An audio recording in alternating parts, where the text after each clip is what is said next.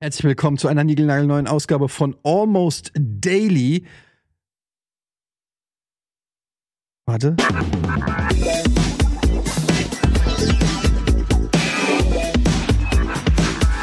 Herzlich willkommen zu Almost Daily. Nils Bohmhoff ist wieder Nils Bohmhoff, im meine Lande. Damen und Herren. Nils Bohmhoff, Ja, meine Damen ich freue mich, dass ich wieder da bin. Heute gibt es eine Sonderausgabe. Nils Bohmhoff, die Show, ähm, viele Jahre großartiges Entertainment, auch eine Biografie, die Mhm. Sprich doch einfach gleich. sehr, sehr. Florentin Will, a.k.a. Simon Kretschmer. Mach mal deinen Simon. Wow. Äh, ja, guten Tag. Ähm, ich übe mich heute in der Rolle des Simon Kretschmer. Es ist, war ein langer Casting-Prozess, der jetzt darin gegipfelt hat, dass ich heute hier auftreten kann in der Rolle des Simon Kretschmer. Ähm, das ist eine große Ehre für mich. Ich versuche schon seit Monaten, mich in diese Rolle hineinzuarbeiten. Körperlich, vom Gesicht her, viele Trainingsstunden sind da ins Land gezogen, um heute diese Rolle darzustellen. Stark. Ich habe mich intensiv mit Simon auseinandergesetzt. Wir hatten sehr, sehr lange intime Gespräche darüber.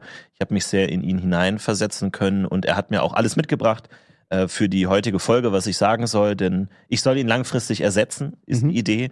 Und äh, deswegen heute der erste Schritt. Wir probieren das heute einfach mal, gucken, wie das ankommt bei euch. Okay. Worüber Mhm. willst du heute sprechen? Der Untergang. Der Aliens oder? Der Untergang generell? Ja. Der Film? Nee, die, naja, also der Stein, der im Wasser. Warum, Aber wer warum ist geht der der unter? Stein? Warum geht der unter? Was, ist, was sind die Kräfte, die ihn nach unten ziehen? Und warum fällt er unter Wasser langsamer als in der Luft? Mhm. Das sind so die Dinge, über die Simon sich Gedanken macht, wenn er in seinem Turm sitzt und grübelt. Aber und das in sind eigentlich Sachen, hinausschaut. auf die Simon die Antwort weiß.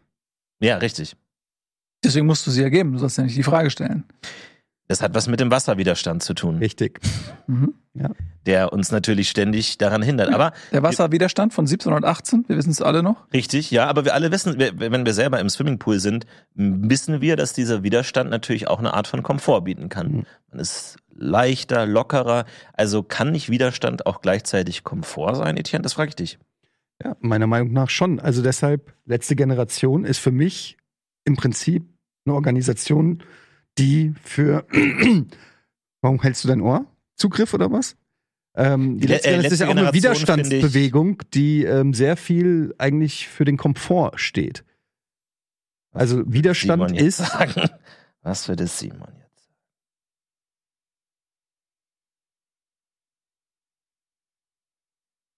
okay. Ähm, Nee, ich merke schon, sobald man sowas sagt wie die letzte Generation, gibt es gleich so. Oh, Nee, da wird schon nicht. gleich. Da wird ich schon bin gleich, komplett, ähm, ich bin komplett äh, down damit, mir die Karriere zu ruinieren. Weil ich habe mir jetzt überlegt, war jetzt irgendwie zwei Wochen nicht da, ich habe mir überlegt, so, ey, pff, Womit Scheiß ruiniert man seine Karriere dann? indem man einfach mit dir einer Meinung ist. Werbung. Sie wollen sich mehr bewegen und gesünder leben, aber auch häufiger entspannen? Die App TK Coach unterstützt Sie dabei. Mit kurzen Übungen für die bewegte Pause. Oder den 8-Minuten-Workouts mit Olympiasieger Fabian Hambüchen. Finden Sie Ihre innere Mitte dank einer Runde Anti-Stress-Yoga. Oder mit vielen kurzen Atem- und Entspannungsübungen. Das alles und noch viel mehr in der App TK Coach. Jetzt einen Monat lang testen. Für TK-Versicherte kostenlos. Werbung Ende. Moment, hast Aber du dann irgendwelche steht ja, bist ja nicht in Gefahr. Was ist passiert in deiner Abwesenheit? Hast du irgendwelche Reichtümer erlangt, dass du jetzt sagst, du brauchst deine Karriere nicht Nee, mehr? fuck Hast du, irgendwas, hast du irgendein, hast du das Bernsteinzimmer gefunden, Nils? Nein, ah, ich, das hab, war, hat man ich im war, ich war gesehen. im Wasser. Ich habe äh, gebadet im Ja, Meer. genau. Und da waren so Fischis. Und das waren so, so weiße, hell, fast durchsichtige Fischis, so ungefähr äh, so groß von der Leute, die jetzt den Podcast hören. Ich würde ungefähr sagen, es ist äh, eine Handfläche. Eine Hand. Maximal eine Handfläche bis Hand. Aber auch Mhm. so kleine fingergrößige Fische waren auch dabei. So. Und die waren so in einem, in einem tiefen Wasser unter einem Meter oder bis zu einem Meter, ein kleines bisschen tiefer, so, also Flachwasser tummelten die da rum. Und äh, ich stand da und die sind um mich rum gezischt. Und ab und zu habe ich mein Bein so ein bisschen fester auf den Boden aufgesetzt und dann stob so richtig der Sand hoch und, und ich dachte, okay, für die Fische muss ich ja ein Titan sein. Ich bin unglaublich groß, die wissen nicht, wer ich bin. Ich bin in der Lage, ihr, ihre Umwelt so zu verändern, dass ich quasi mit einem einzigen kleinen Schritt, der mich nichts kostet, ihre komplette Welt mit, mit Staub, mit Sand aufwirbele. Und da würde man doch eigentlich vermuten, die Fische, die hauen ab. Aber du weißt schon, dass die, die bewegen sich nicht nur in diesem einen Meter Radius bei dir. Die haben schon Also du wirbelst Ja, ja. Staub auf ungefähr. Äh, Ja, aber sie waren schon, sie, also worauf ich hinaus will, ist, die waren relativ unbeeindruckt von meiner Präsenz und von meinen Das ist Möglichkeiten. Das ist Hm. komisch. Die sind einfach um mich rum. Und dann dachte ich, okay, aber bin ich nicht im gleichen Maße bedrohlich für diese Fische, wie, diese, wie viele andere Dinge, wie zum Beispiel das Karriereende, für mich? Und wenn die Fische Mhm. mich offensichtlich einfach ignorieren und es passiert ihnen nichts. Kannst du dir vorstellen, dass die Fische vielleicht gar nicht wissen, wer du bist? Das kann ich mir nicht Weil- Ich habe vorstellen. mich hier vorgestellt. Ich Ja, aber das ist ja oft das Problem bei dir, dass wenn man dich nur halsabseitig sieht, man vielleicht nicht sofort erkennt, wer du bist. Das wäre mal eine Wette. Zeig mir zehn nackte Beine und ich sag dir, wer es ist. Würde ich dich an deinen Beinen erkennen? Du kennst natürlich meine Unterschenkelmuskulatur, weil du sie oft genug beim Fußballspielen bewundert hast und hast dich oft gefragt, wow, wie kann ich so eine Ich sag, Unterschenkelmuskulatur ich könnte mir das erreichen. erreichen? Irgendwann, Ist ja. das auch Ich habe für irgendwann mich aufgegeben. möglich? Ja. Deswegen würdest du meine Mit diesem rot, mit diesem rot leuchtenden Flaum auf der Wade. Mhm. Aber aus welcher. Gruppe? Also Etienne Gade aus Hamburg wettet, Ja. dass er zehn C-Promis an den Beinen Nee, zehn, Ko kann. zehn Nee. Kollegen von Also Rocket Zehn, Beans. okay, zehn. Aber nicht wenn das- irgendwelche random Wenn Leute. das C-Promis wären, dann sollte er uns besser am Fuß erkennen. Haben wir einen Clip? Haben wir irgendwas? Haben wir eine Matz? Naja, ich kann das, ich kann ja das Lachen der Zuschauer hören, also insofern. ähm, Äh, könnt ihr so ein Haha aber so ich, ich, möchte, ich würde gerne weiter da äh, über diese Erkenntnis. Also die Fische hatten mehr oder weniger keinen Respekt vor dir oder vor der Bedrohung, die du möglicherweise darstellen könntest. Warum? Und der, die Schlussfolgerung Ja. daraus ist, warum solltest du Respekt vorm Karriereende haben oder wie? Ich habe im Prinzip den Stoizismus erfunden. Ja, du hast eigentlich die Angst abgeschafft Ja. für dich in gewisser Weise, weil du merkst, niemand hat Angst vor mir, also warum soll ich Angst vor Dingen haben? Ja, genau. Es gibt ja eine Angstharmonie in der, in der Welt und wenn beides auf Null ist, dann passt's wieder. Weil oft ist es so, dass die Angst vor der Angst das eigentliche Problem ist. Mhm. Nicht, dass da wirklich Konsequenzen folgen, sondern dass man eben sein Leben dadurch bestimmt, dass man vor Dingen Angst hat und Dinge ähm, heranbrausen sieht, die vielleicht nie erscheinen werden. Mhm. Das ist doch das, was einem das Leben viel mehr beeinflusst, als dann die wirkliche Konsequenz. Aber Angst ist ja auch aus Erfahrung geboren in gewisser Weise und vielleicht hat noch nie ein, ein Mensch tatsächlich dann letzten Endes einen Fisch zerstampft. Weil der Fisch natürlich im Wasser auch überlegen ist in gewisser Weise. Aber wie oft wurden Fische geangelt? So, das wärst Oder du ein gefangen. Wurm, dann wären sie vielleicht skeptisch gewesen. Müssten Dann hätten die sie vielleicht Fische- gesagt, uh, Müssten die Fische nicht irgendwie untereinander sagen, ey, ich hab, habt ihr gehört, was mit John passiert ist? Was Was, mit John passiert? Ja, er war draußen schwimmen, kam so ein riesen Fischernetz oder irgendwie sowas. Und dann, ich weiß nicht genau, was es war, und plötzlich war der weg. Wir haben John nie wieder gesehen.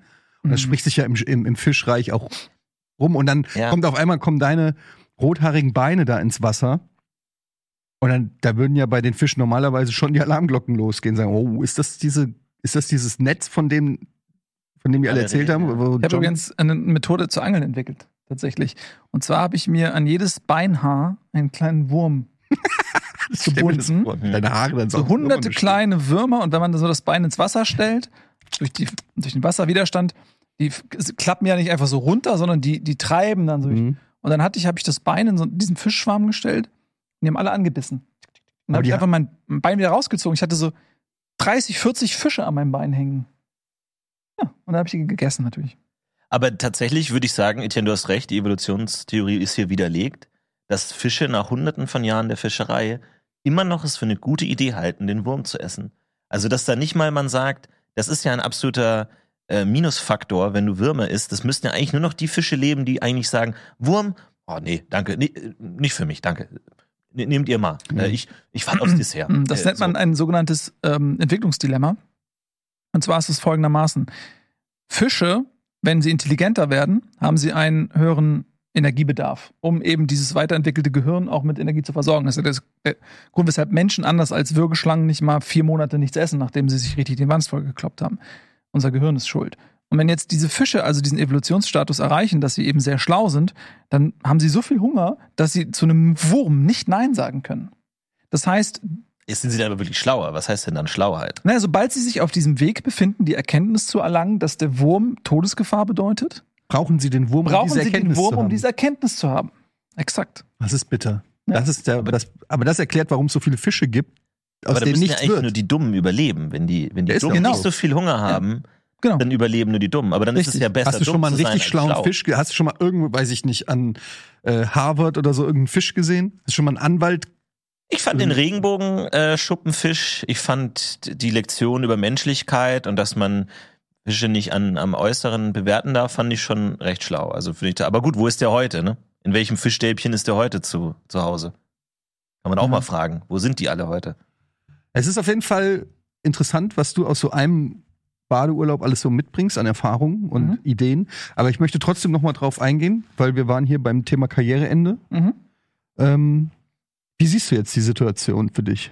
Ähm, bezüglich der letzten Generation. Nein, nicht. Oder im Nein. Allgemeinen. Nein, ja, ich meine, das Karriereende kommt ja so oder so. Die Frage ist, beschleunigt man es? Oder versucht man es in die Länge zu ziehen? Zappelt man noch? Wehrt man sich verzweifelt gegen das, was eh auf einen zukommt?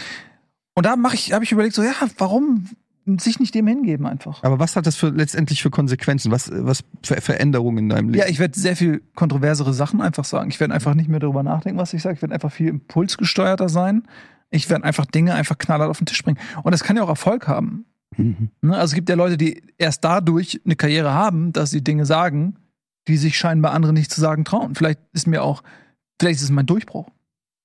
Ich glaube, dass du mit deiner Meinung heute auch schon viele intelligente Fische hier auf den äh, Schlips getreten hast. Und ich glaube, da wird die Kommentarspalte voll sein mit Makrelen, Forellen, Der Verlochen, Zentralrat der Fische Äh, ist die da- not amused auf jeden Ja. Fall. die da wirklich sagen von wegen, ja, hier, du meinst, wir sind nicht intelligent genug, um zu verstehen, dass wir keine Würmer essen sollen. Ich glaube, da wird's richtig hageln. Es ist vor allen Dingen so, dass die, du musst ja, ich meine, es war ja ein ein Gag mit äh, den Fischen an deinem Bein, aber in Wahrheit hat kein Fisch an deinem Bein angebissen. Das spricht ja für die Intelligenz der Fische. Die haben diese verlockenden Beinhaare von dir unter Wasser gesehen, wie du schon schön gesagt hast, die so schwimmen. Die sind nicht, Mhm. ne, sondern die, Ja. wie so ein, ja, wie so ein wahnsinnig schöne Pflanze, die so im Wasser mitgeht und fast tanzt in, in Einklang mit dem, mit dem Meer. Genau. Und trotzdem sind die Fische da nicht dir auf den Leim gegangen. Ähm, und das spricht ja letztendlich für die, also dieser Erotik, möchte ich fast sagen, zu widerstehen, spricht für die Fische. Weil ich habe, ich kenne Menschen, denen das nicht gelungen ist, deinem Beinhaar. Ja. Das stimmt. Beinahe das Beinhaar. Ja. Du ziehst ja eigentlich immer so drei, vier Wo Leute ist der Beinhaar? her. Während du so durch die Gegend läufst, hängen immer ein paar Leute an deinen Beinhaaren. Ja. Die du, deswegen hast du ja auch so muskulöse Beine. Also das ist ja Ich muss Kreislauf. Ich war mit dem Nils früher äh, zu Fliegerzeiten, da waren wir auf Partys und dann gab es immer diesen einen Moment, ähm, wo wir dann in, in irgendeinem Club saßen im VIP-Bereich und Nils wirklich den hier gemacht hat. So wirklich so. Die, die Hose hoch und dann wie bei Sharon Stone in Basic Instinct so einmal so im Club Mhm. Oh. so überschlagen. Ey, das war immer dieser Magic Moment. Und alle anderen Typen im Club konnten sagen, okay, komm. Ich habe ja gehört, dass es bei euch Usus war, dass man mit dem Bein die Champagnerflasche aufgemacht hat.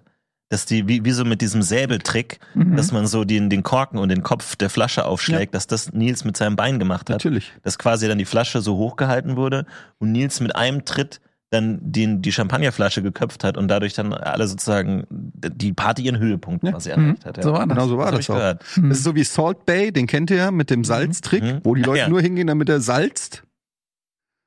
Und Das macht du, kannst, du kannst wirklich so in Abu Dhabi äh, konntest du, äh, Nils ordern, damit er einfach mit seinem schönen nackten Bein. Ist der Typ eigentlich nichts weiter als ein menschlicher Salzstreuer? Ja, Also so, es gibt so ja so sagen. wirklich ganz, ganz exzentrische Salzstreuer aus Gold, aus die verschiedensten Formen, vielleicht Flamingo-Salzstreuer oder so. Und der Typ ist einfach ein menschlicher Salzstreuer. Und der wird dann einfach irgendwo sich gekauft oder was und dann macht er einmal so und Aber ist es nicht faszinierend, dass du mit sowas Trivialen wie etwas Salzen Ja. eine Weltkarriere sozusagen hinlegen kannst? Der ist ja, ich schätze mal, Multimillionär oder weiß ich nicht was. Einfach nur, weil der Steak salzt. Mhm. Ist das nicht? Le leben wir nicht in einer tollen Zeit? Ja, aber ich glaube, es muss auch Salz sein. Ich glaube, das funktioniert nicht, wenn du Oregano so, Ja, so Nee. riesen nee. lässt. Das, das hat nicht dasselbe. Salz Nee. hat so eine reine Natürlichkeit, wo du sagst so, das ist ja wirklich nur Fleisch und Ja, Salz. voll. In seiner Reinheit, wir werden angegriffen. Alter, die kann fliegen? Wir werden angegriffen. Äh, Etienne hat vorhin den Käfer schon eingesperrt im Glasgefängnis, was das perfideste Art der Gefängnisstrafe ist. Und jetzt wird zurückgeschlagen. Jetzt wird zurückgeschlagen. Das- aber das ist ja eigentlich auch ein Käfig, nur er ist zu klein. Er kommt da durch. Boah, ist das Vielleicht will er uns das damit sagen. Seht her, egal welche Käfige ihr mir baut, ich schlüpfe hindurch. Aber das ist nur eine Frage der Zeit, bis in so einem äh, Qualitäts-Fernsehstudio mit all diesen Scheinwerfern irgendwann einfach die Motten und Insekten kommen Mhm. und das finden. Das sind ja die geborenen Rampensäue eigentlich. Ja. Also genauso wie wir vom Scheinwerferlicht angezogen werden, um unseren Narzissmus zu beflügeln, Ja. beflügeln die sich quasi direkt in den Scheinwerfer, um das Licht selber zu gehen. Das sind ja eigentlich die Entertainer, Schauspieler und Showmaster der Tierwelt, sind ja Motten, die sagen, uh, da ist eine Lampe, uh, da wird was gedreht, oder gehe ich hin. Interpretierst du gerade Kafka? Spannend. Mhm. Ja, Wollen wir die Plätze tauschen? Ach komm, was? Ich will warum- die nicht in meinem Rücken haben. Aber was weiß. ist die Angst vor Insekten, Etienne? Erklär's mir. Das hat keinen Stachel, das hat kein Gift, nichts. Weißt das kann das nichts sicher? tun. das ist eine Schau mal, du äh, bist gerade der Fisch. Du bist gerade der Fisch. Ja. Es gibt nichts, wovor du eigentlich Angst haben solltest, aber trotzdem zappelst du rum. Ich, ist extrem unangenehm, da sowas im toten Winkel zu haben. Mm, Weißt du, stell dir einfach vor, du würdest in Australien leben Die und hängt direkt. an. dein Alltag wären giftige Schlangen, giftige Quallen, gefräßige Haie, giftige Spinnen, Skorpione, die brütende Hitze. So, das wäre dein Alltag. Weiß nicht, ob das gerade hilft, So, gesagt. pass auf, ich glaube, das, nein, nein, nein, ich setze neue gerade. Maßstäbe jetzt. So. So, das ist dein Alltag. Und dann siehst du auf einmal das Ding da. Ja, aber so ist es ja nicht. Ich lebe leb ja nicht in Australien. Ja, aber du kannst es ja für einen Moment mal vorstellen. Ich habe neulich nämlich ein Video gesehen. Ähm, in Australien gibt's ja diese Huntsmen. Das sind so Spinnen. Die sind eigentlich total harmlos. Aber sie sind, ich, vielleicht sind es sogar die größten Spinnen der Welt. Ich weiß es nicht. Jedenfalls sind die unfassbar groß. Und wenn man, die kleben dann manchmal so einfach an der Decke oder so. Und die sind halt einfach so. Also, da, die sind absurd groß. Du hast doch den Google-Meister da. Google mal hier Huntsman. Oh nein. Wollen wir das wirklich sehen? ja, google den Shit, damit du Angst vor der Assel verlierst. Google das mal Ja, und wir dann. müssen dir jetzt so viele Abhärtungsbilder zeigen, dass du die Angst vor dieser kleinen Assel verlierst. Aber wieso kann ich nicht einfach Angst vor der haben?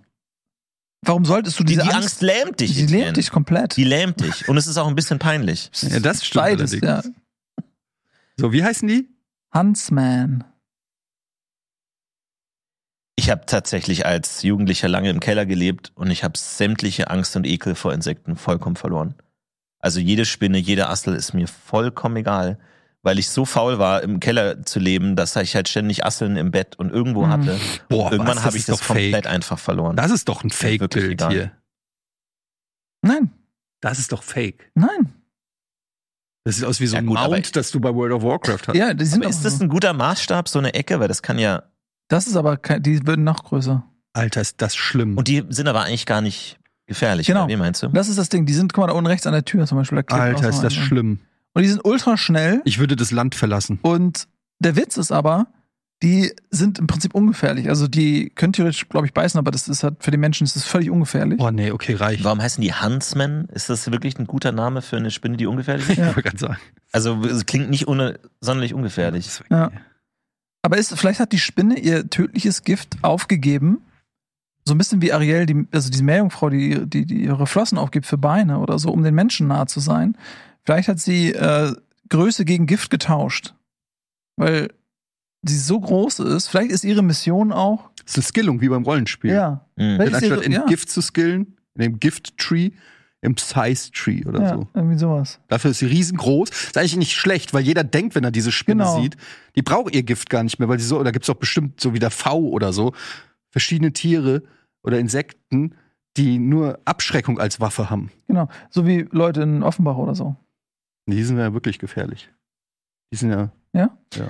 Ja, und Nils merkt eigentlich gerade, dass er sich verskillt hat, weil er hat alles nur in Größe und imposanten Körper geskillt. Er hat keinen Giftstachel, er hat keine, er hat keine Schallwellen, er hat keine radioaktive Strahlung, die er als Waffe einsetzen kann. Er hat alles nur auf Größe geskillt.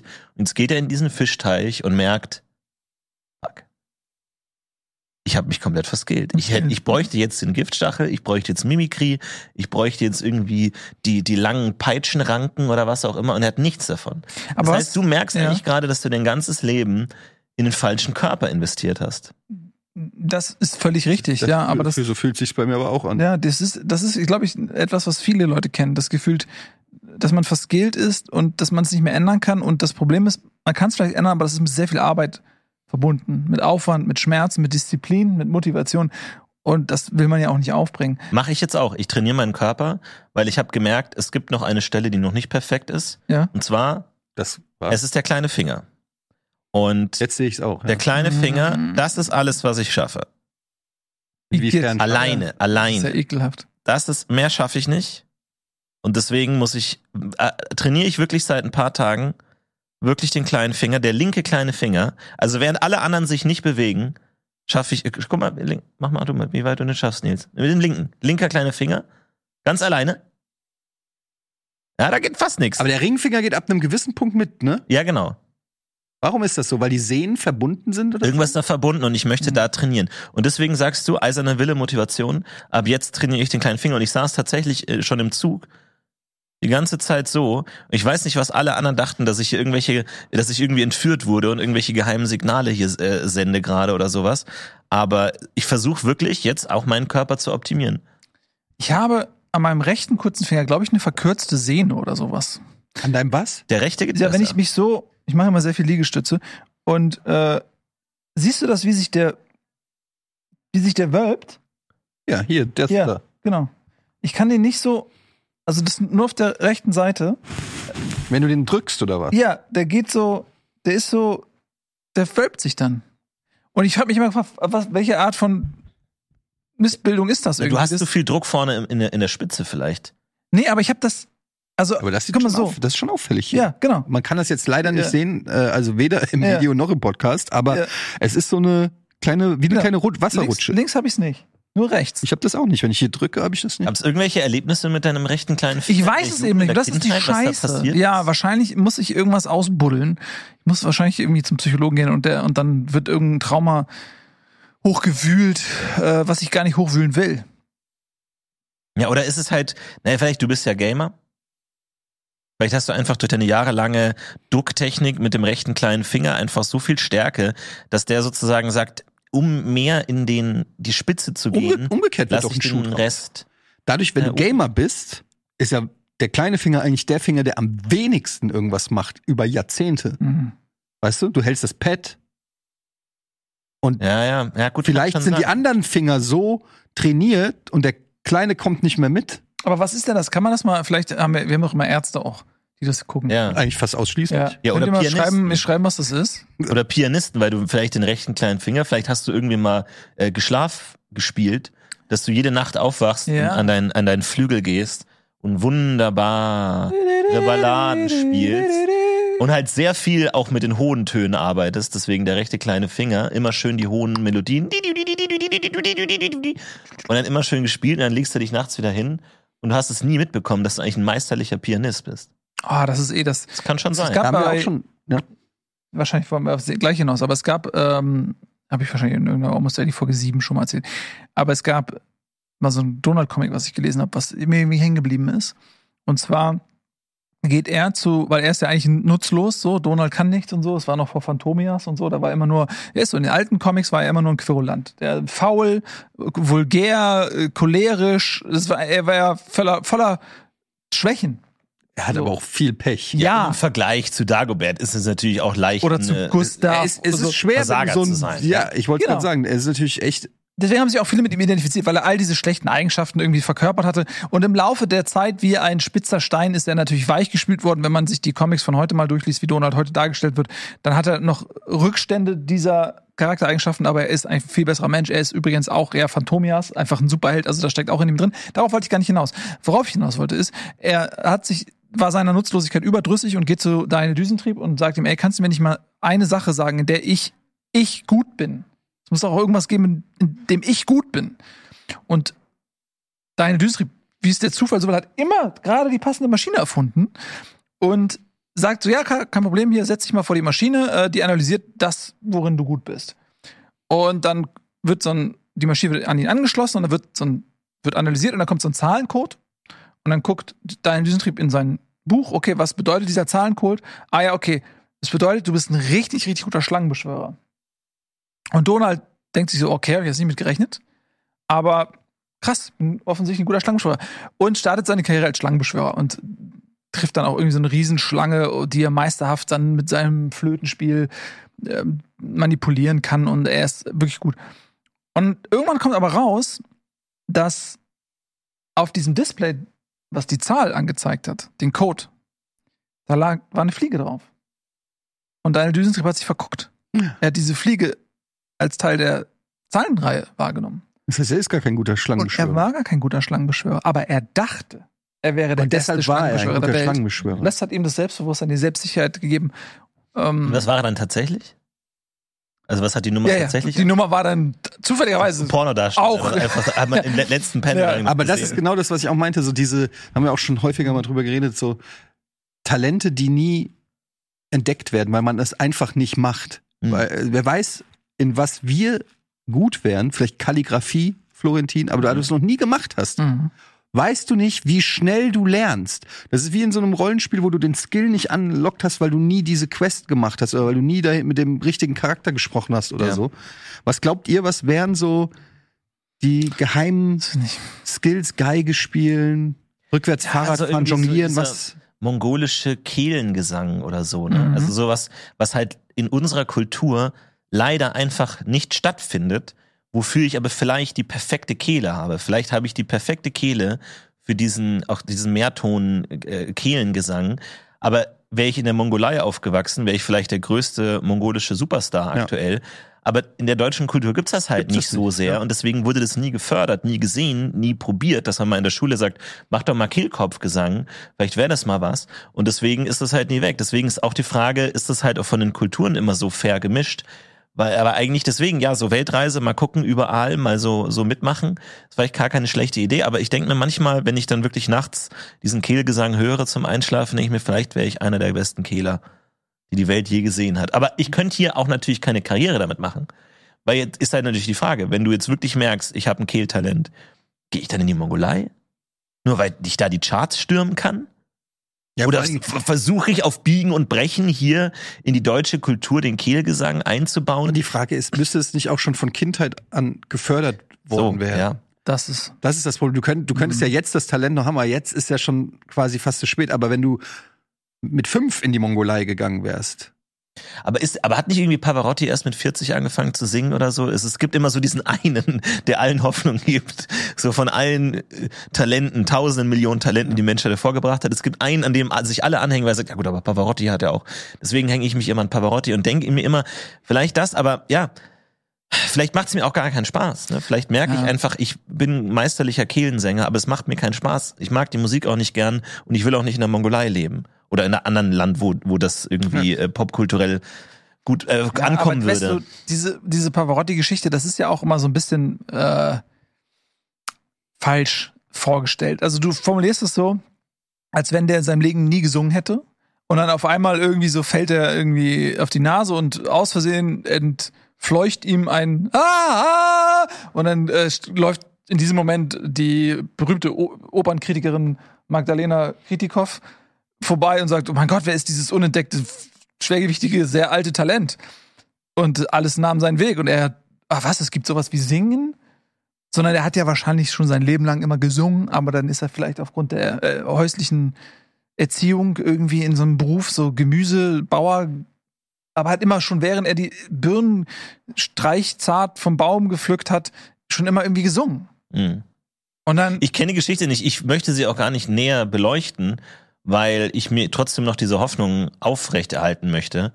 Äh, Vielleicht war ja das auch das große Geschenk von Pavarotti an die Menschheit gar nicht seine Stimme, sondern dass er mal in einem Interview gesagt hat, weißt du was, wenn ich sage, ich habe erst mit 40 angefangen zu singen, kann ich so vielen Millionen, also sag mal, jetzt wirklich unerfolgreichen, erbärmlichen Sackgassenmenschen wie euch, jetzt ist mal gar nicht böse gesagt, aber die jetzt vielleicht irgendwo einfach ähm, ja sich irgendwie rangiert haben in eine Lücke, wo sie einfach nicht mehr rauskommen ohne Hilfe, dass man da vielleicht sagt, all diesen Menschen könnte ich vielleicht noch einen Hauch Hoffnung in ihr Leben hauchen. Vielleicht ist das das große Geschenk des Pavarotti und nicht sein Gesang. und gar nicht sein Mhm. Gesang. interessante Kann natürlich auch Sichtweise, sein. Ach, es, es ist Stell dir mal vor, wie, viel, sch- ja? wie, wie schlimm das wäre, wenn Michael Jordan das Talent ist von ihm gar nicht Basketball. Oh, mhm.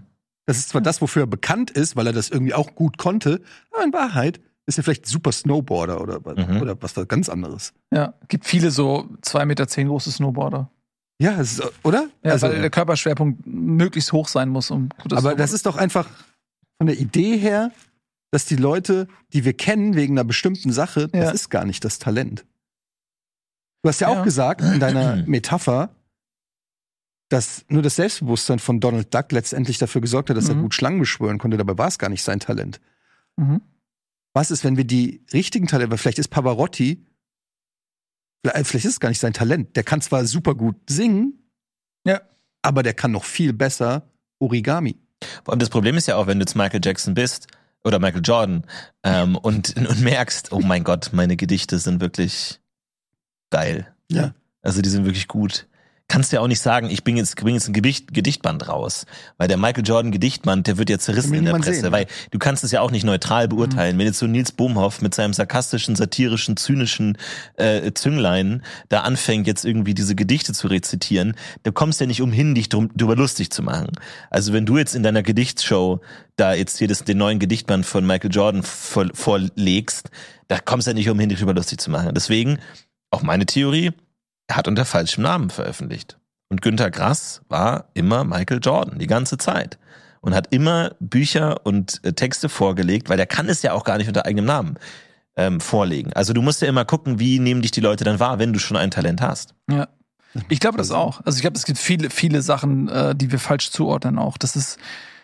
Ich habe übrigens neulich ein Buch von Bertolt Brecht ähm, fallen gelassen. Und dann habe ich es aufgehoben. Ja. Dann habe ich gedacht, ich bin echt ein guter Gedichtheber. Gut.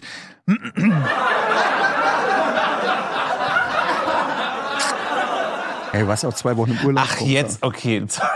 Ich habe echt ein bisschen gebraucht. Okay. Ich habe neulich war bei uns in der Kita, ähm, war so ein, äh, so eine Veranstaltung, irgend so ein Sommerfest oder so, keine Ahnung. Und da war ein Trommler. So ein Kongo, Ja. Konga. Der war bei uns auch. Ja. Und dann haben alle Kinder so ein Ding bekommen. Alle haben so, Ja. nicht nur Kinder. und dann saß ich also da mit meinem Kleinen auf dem Schoß, der hat sich nicht getraut, also habe ich getrommelt. Und äh, da war so ein richtiger Halbkreis und dann war der Vortrommler so da ähm, und hat dann so erklärt, and first we Mike, bong bong, hey, bong bong, hey. Und dann alle so, bong bong, hey. Und dann haben wir da so getrommelt, es ging relativ lang, fast eine Stunde fast, würde ich sagen, dreiviertel Stunde. Und dann habe ich gedacht, hm, eventuell ist das mein Talent. Mhm. Vielleicht. Hattest du das Gefühl, du warst besser als die Kinder im Trommeln? Oder wie? Ich, ich habe das Gefühl, ich war nicht nur besser als die Kinder, ich war auch besser als alle anderen Erwachsenen. Mhm. Und ich habe das so richtig, während ich so getrommelt habe, habe ich so, ich habe ihm auf die, äh, ich habe ihm so genau auf die Hände geguckt und gesehen, dass er so verschiedene Techniken hat. Also manchmal, Wischen, ja, ja, wischen und manchmal so mit so einer leichten, äh, so eine äh, Hohlhand. Ja, Hohlhand, damit es so mehr und manchmal mehr an der Seite, manchmal mehr in der Mitte. Und die meisten Eltern, die haben wir einfach nur so unmotiviert. Aber ich hatte direkt so eine Connection, auch mit dieser Musik, der Schwingung. Und als er dann so die Kinder gelobt hat, ja, sehr gut gemacht, Kinder, habe ich dann so wirklich so hingeguckt und mich auch gelobt gefühlt, weil ich habe mich sofort identifiziert, habe gedacht, ja, die Kinder und ich haben's sehr gut gemacht. Und ich weiß, ich habe so gedacht, vielleicht, weil ich nie mit Trommeln in Berührung kam, vielleicht ist das was, wo ich so, vielleicht bin ich irgendwo in meinem Leben falsch abgebogen und hätte die Trommelroute verfolgen müssen. Wisst ihr, was ich meine? ja. Ja, absolut. Das oder du wirst einfach gerne gelobt. Vielleicht ist das mein Talent, dass ich super, super bin im gelobt werden. wollen. ja, oder du hast einfach eine verzerrte Selbstwahrnehmung. Ich mein, ey, das ist, kann ja auch ein Talent sein. Ja, es, Das höre ich by, by the way zum ersten Mal, Florentin. ich weiß noch, wir hatten im Kindergarten, kam mal einfach der Vater von einem der Kinder rum und hat sein Schlagzeug mitgebracht. Weiß nicht, ob das auf seine Initiative oder auf die Initiative der Kindergärtner äh, Personal kam, sondern der hat einfach gesagt, Leute, ich habe ein Schlagzeug und ich baue das jetzt in der Turnhalle auf und dann spiele ich Schlagzeug. Und er hat einfach so laut Schlagzeug gespielt, dass alle Kinder sich nur die Ohren zugehalten haben, aber es so geil fanden, dass jemand so laute Geräusche mit einfach Krach erzeugen kann. Und dann ging der wieder. Und das als Kind nimmst du das hin. Aber mittlerweile denke ich da echt oft drüber nach und denke mir, besten, also sagt der, hallo, übrigens, ähm, wenn der sein Kind abholt, so, ähm, ganz kurz, ähm, ich kann Schlagzeug spielen, ne? Wollte ich nur mal, also falls irgendwie, irgendwie nur, also falls irgendwas ist, ne? Wolltest du mal anbieten? Falls, ich weiß einfach nur mal, dass es da auf, ne, dass es mal da ist.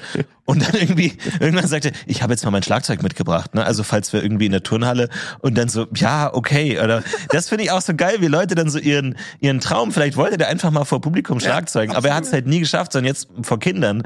Und die Kinder haben ihn geliebt. Die hatten keine Ahnung, was der spielt, aber einfach weil der so laut war und alle so, ah!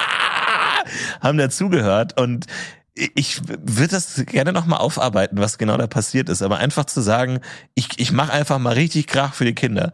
Und da, glaube ich, sind auch einige Schlagzeuge geboren worden, weil die Kinder dachten, Mhm. Moment mal, ich kann hier maximal viel Lärm erzeugen. Und äh, vielleicht sind wirklich gute Schlagzeuge da entstanden. Also es gibt immer, glaube ich, so Momente, wo man sagt, okay, jetzt möchte ich auch Trommler werden. Ich glaube, Inspiration. Es ist viele Leute, die erfolgreich sind, wenn man ähm, im Herbst ihres Schaffens sie vor eine Kamera setzt und sie fragt, ah, wie bist du dazu gekommen? Die haben immer irgendeine Geschichte. Mhm. Wer hat sie inspiriert? Wer ist der Mentor gewesen? Wer hat sie dazu gebracht? Und oftmals sind das ja Leute, die sich dessen gar nicht bewusst sind.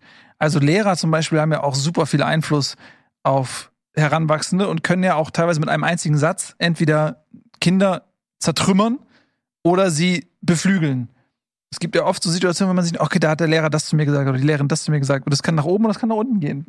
Aber diese, diese Inspirationskraft, die manche, und, und jetzt fragt man sich, okay, manche Menschen sind vielleicht nur so eine, so eine Support-Einheit, ja? Die sind nur dafür da, um andere zu inspirieren Dich zu buffen. Mhm. und zu, zu neuen Sphären zu führen. Wer hat euch inspiriert? Bei mir Außer war mir. es äh, tatsächlich ein äh, Mitschüler. Ähm, ich weiß noch, ich kam, also jetzt, ich habe jetzt nichts Großes geleistet in meinem Leben, aber wenn man mal so sagt, okay, in welche Richtung geht's irgendwann, war es ein Mitschüler, der Stromberg-Fan war. Und es war wirklich so Kollegstufe, komplett neue Klasse und ich saß da in der letzten Reihe, neben dem kannte niemanden. Und dann hat es so ein paar Wochen gedauert, bis man so ins Gespräch gekommen ist und der war riesen Stromberg-Fan und hat dann so im Stromberg so imitiert. Ich dachte, was ist das?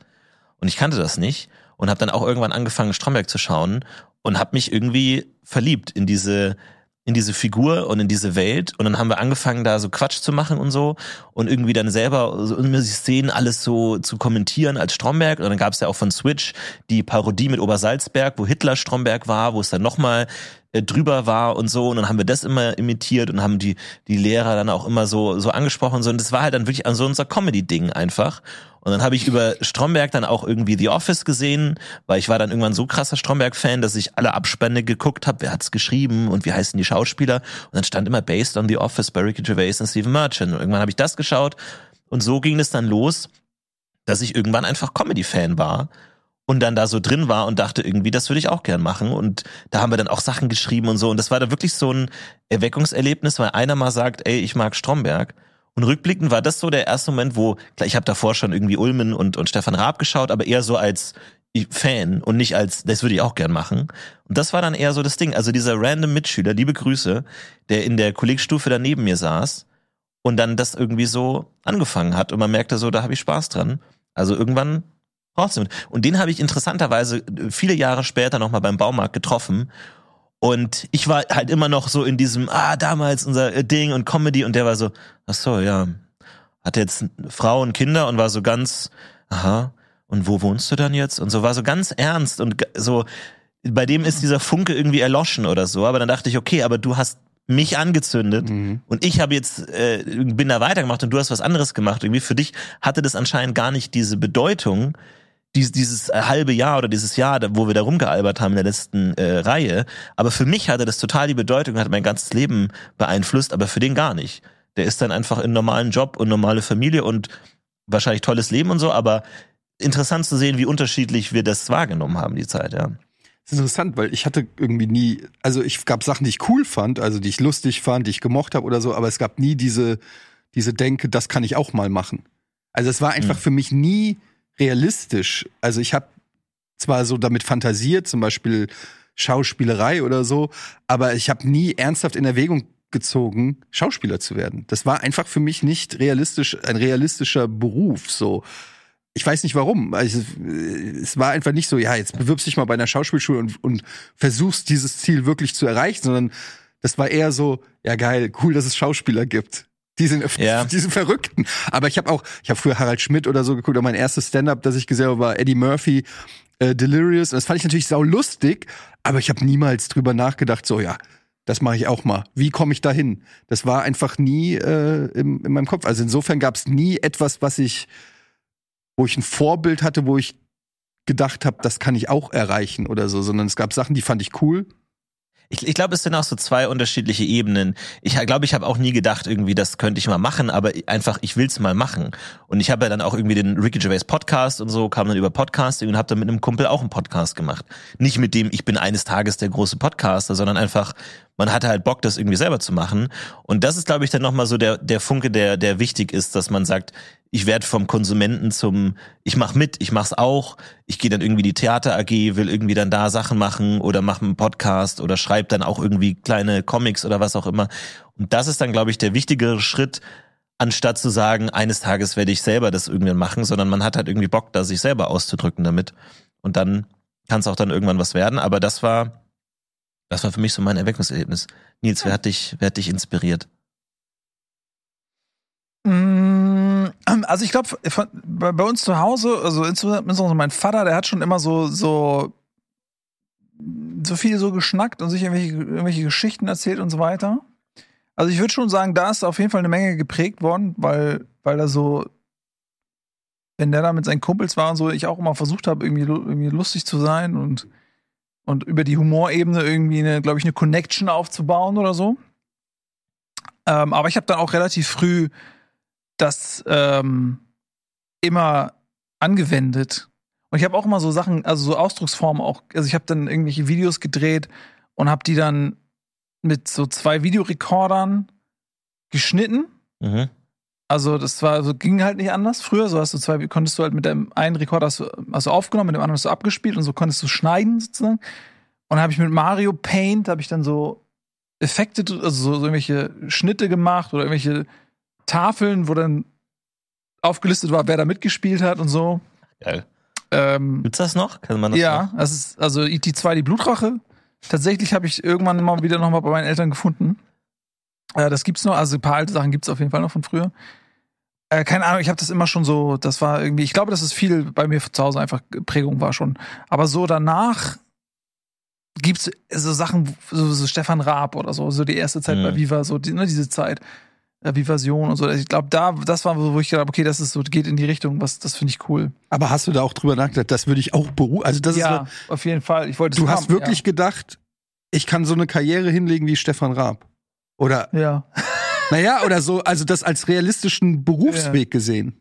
Weil ich habe ja angefangen zu studieren und keine Ja, Ahnung und äh. normale Sachen Ja. zu machen und nur durch Zufall bin ich bei diesem Gigacasting gelandet und ich weiß bis heute nicht, ich glaube, ich hätte nie den Mut gehabt, den Schritt in die in dieses Showbiz zu machen, wenn ich da nicht irgendwie über Zufälle so reingespult worden wäre, so, dann wäre ich wahrscheinlich in der Werbe in bei Ja. irgendwo bei der Werbung gelandet oder so, aber ähm, zu sagen, vor die Kamera gehen und Entertainer in irgendeiner Weise zu werden, das ist ja eigentlich ein abs äh, absurder Berufswunsch.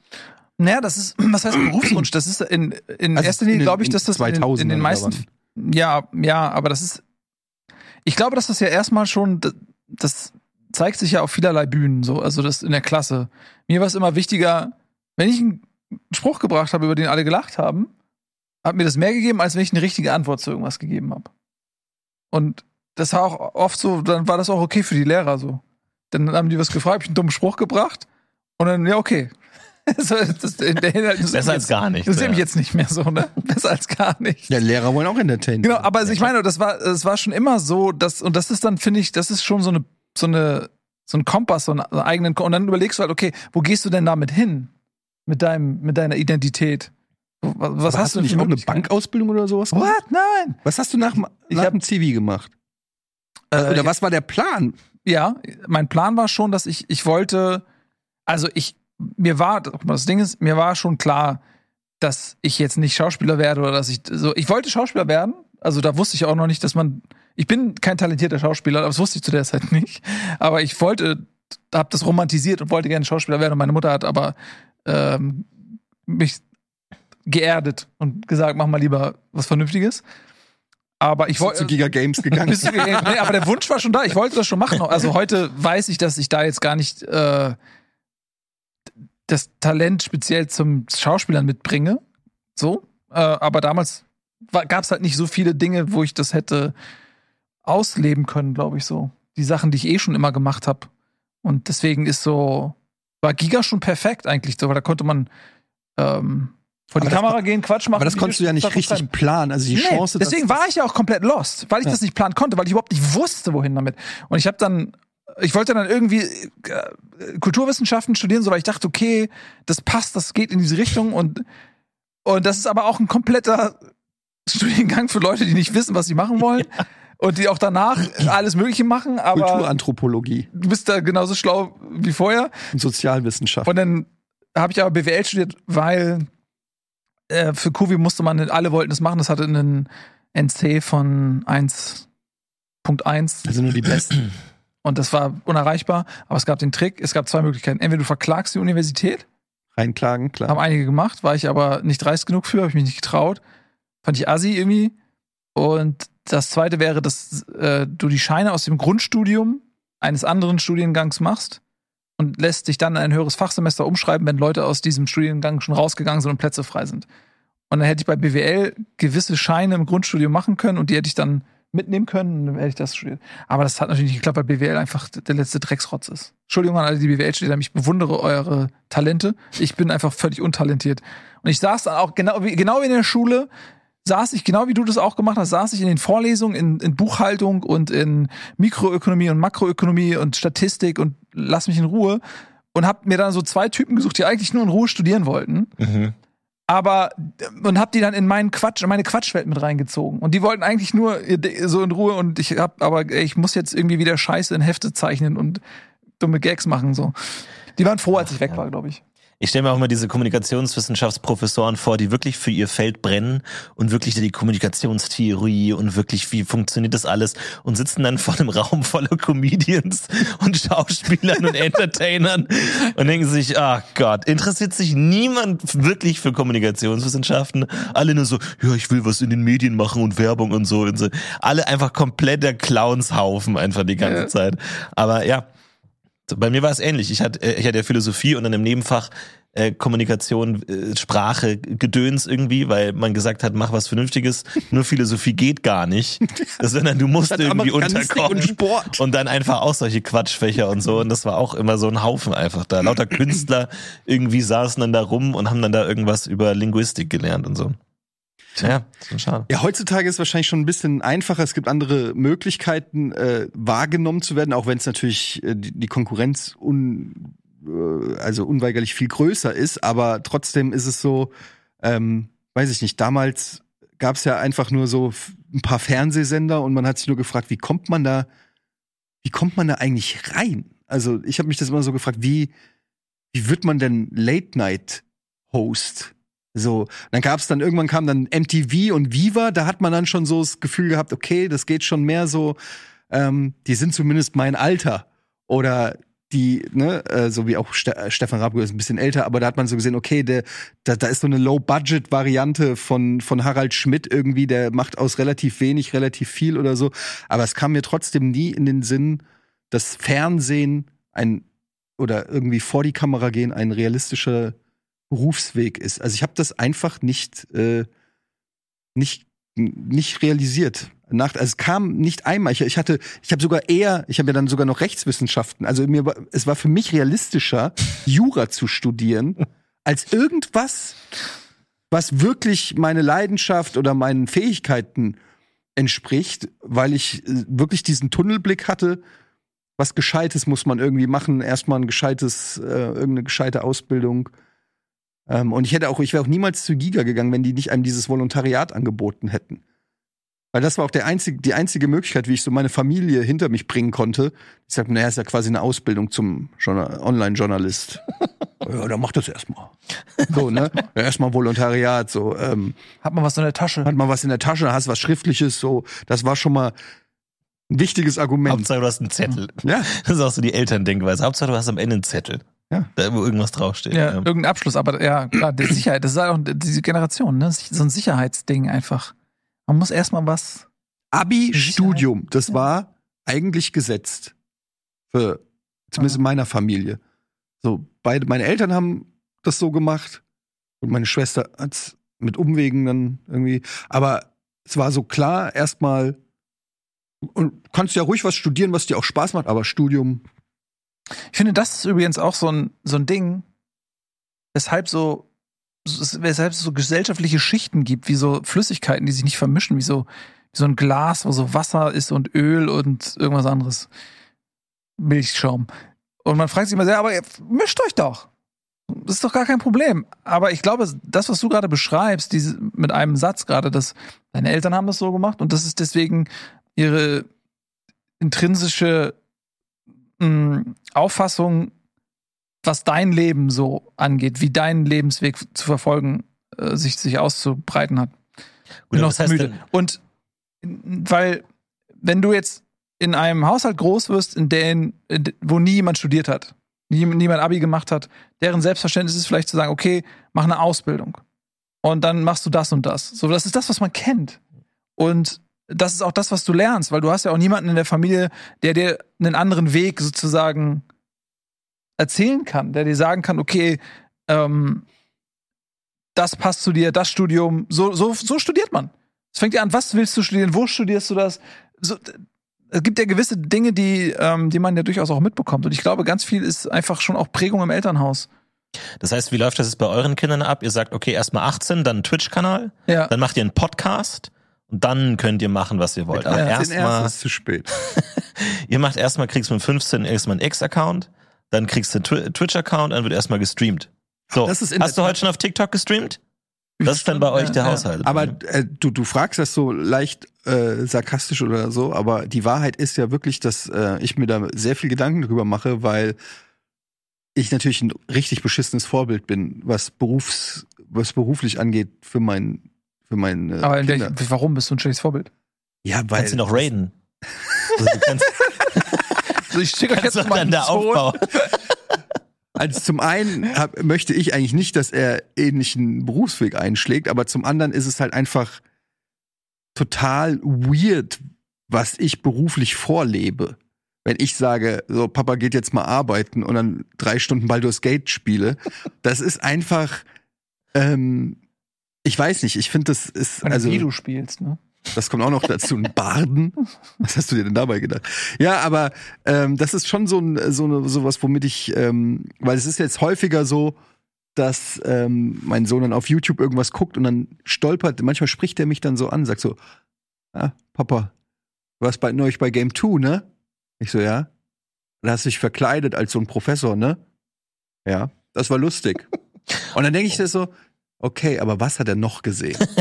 ne? Was, was da von mir im Internet ist, hat er noch gesehen. Und das finde ich schon interessant, weil man versucht ja anhand der eigenen Erfahrungen, das haben unsere Eltern halt auch gemacht, die haben ihre Erfahrungen gehabt, aber zum Beispiel unsere Eltern haben ja null Einsicht in die Medienwelt gehabt. In der Regel. Ja, wenn du jetzt nicht aus einer Medienfamilie kommst wie, was weiß ich, Luke Mockridge oder so. Aber wenn, wenn du so normal, aus einer normalen Familie hast, wo die Eltern ganz normale Jobs haben oder so, die haben dann ja auch nicht gesagt, hier, pass auf, ich weiß, äh, wir gehen an die, äh, an die Theaterschule oder was weiß ich, ich äh, Filmhochschule Ludwigsburg oder so, sondern die, die, die, also die, die können dich gar nicht in die richtige Richtung vielleicht manchmal schubsen, weil sie selber gar nicht diesen Horizont haben. Oder? Also, ja, aber du kannst es, ne? Du kannst es natürlich für deinen Sohn schön den Channel Management machen und die Uploads und so. Und Ja. das kannst du Was machen. beibringen. das wird Nikola machen. Der Onkel Nikolai. Ja. Also, den, den er nie persönlich zu Nikola Gesicht bekommt. Onkel Nikola macht das. Das ist so dieser Onkel im Ausland oder so, der macht das. Der hat dann auch Kinder und die müssen das dann. Die wissen das auch für meine Kinder. Das, das ist sie dann Ich stelle mir Nikola so vor wie Dr. Kralle bei Inspector Gadget.